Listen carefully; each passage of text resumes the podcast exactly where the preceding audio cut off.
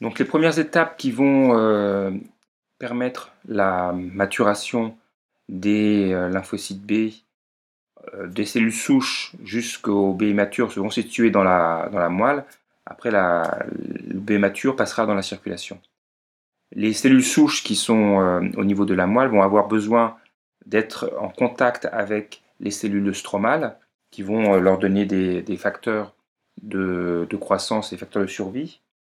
Et euh, parmi ces molécules qui interviennent dans euh, le maintien du contact, nous allons avoir des euh, molécules de la famille des, des CAM pour Cell Adhesion Molecule, donc des molécules d'adhérence ou d'adhésion, si vous voulez.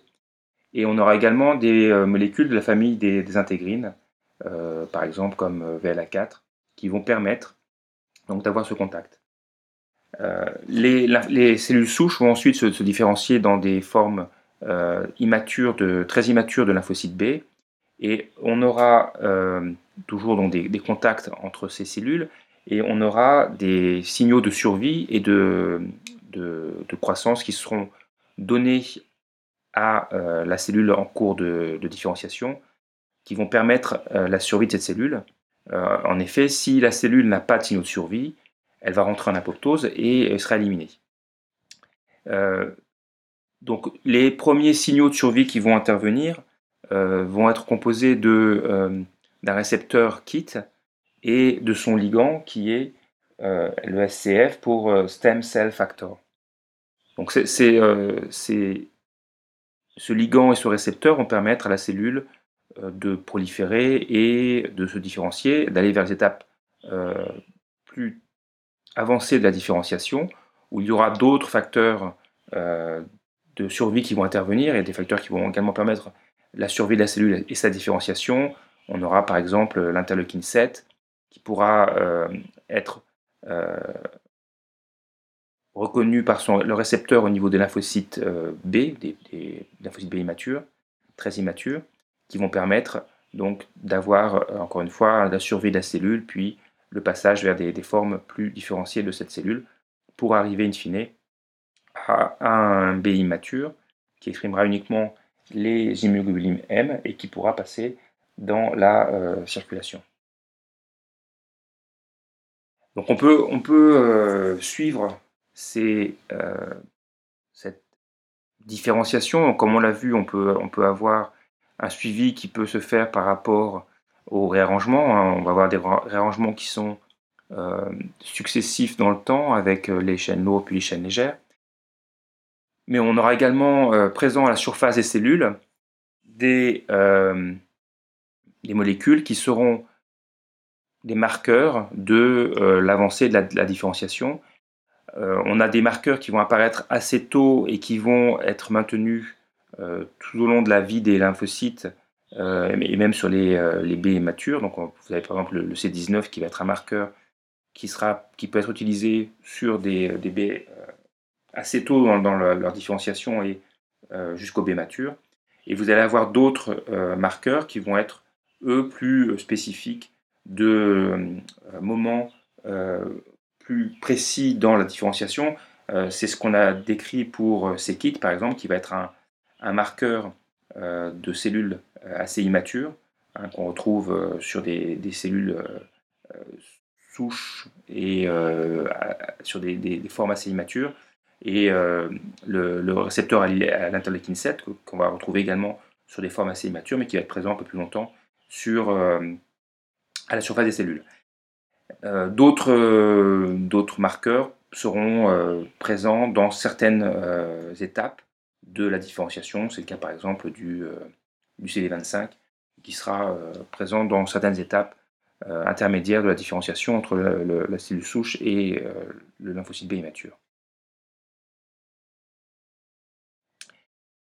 Donc on avait vu qu'il pouvait y avoir lors des phénomènes de recombinaison, de réarrangement, des événements qui faisaient qu'on avait des chaînes lourdes ou des chaînes légères qui n'allaient pas être fonctionnel, euh, il va y avoir des euh, mécanismes qui vont permettre éventuellement de euh, limiter la perte de ces cellules avec des possibilités de plusieurs séries de réarrangements qui vont permettre éventuellement de récupérer des réarrangements non productifs et qui vont permettre de éventuellement récupérer les cellules. Si les cellules n'ont pas de réarrangement productif, hein, pour la chaîne lourde ou pour la chaîne légère, à ce moment-là, les cellules vont être éliminées.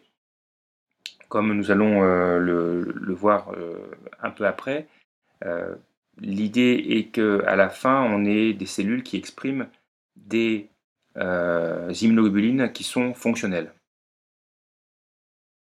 Un point également qui est important pour euh, comprendre la façon dont va fonctionner euh, les lymphocytes euh, B et que il y a une exclusion allélique, c'est-à-dire que lorsque vous avez une cellule diploïde qui va être avec deux, allèles présents dans un organisme, vous n'allez avoir l'expression que d'un allèle par cellule.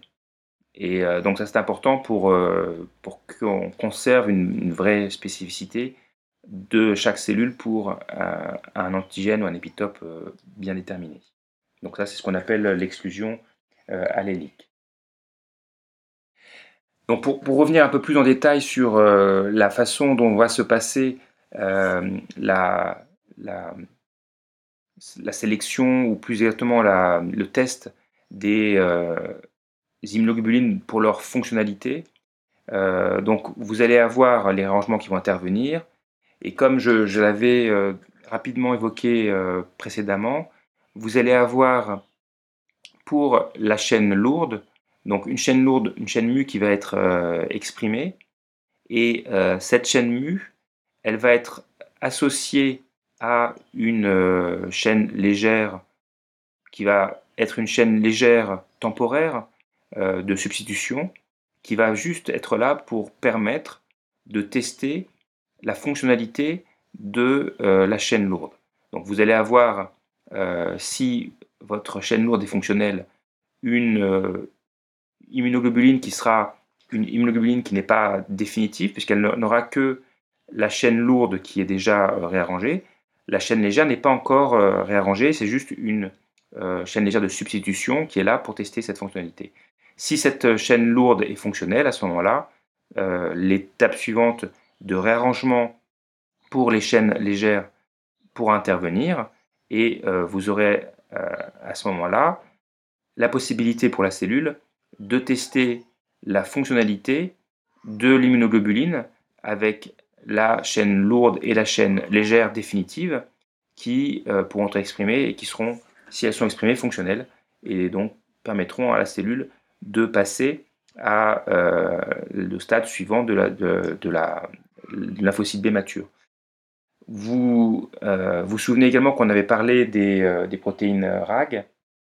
Donc les protéines RAG qui vont intervenir dans les réarrangements vont être exprimées à des étapes bien particulières de, ces, de, réarrangements, ce qui va permettre ces, ces recombinaisons. Si, euh, c'est également ce qu'on avait euh, dit un peu précédemment, si on a des, euh, réarrangements qui ne sont pas productifs, tant que les enzymes RAG sont présentes, on pourra avoir d'autres combinaisons qui vont intervenir pour essayer d'avoir des chaînes lourdes ou, légères qui soient, soient, fonctionnelles et qui permettent d'avoir donc des immunoglobulines fonctionnelles qui permettront la survie du lymphocyte.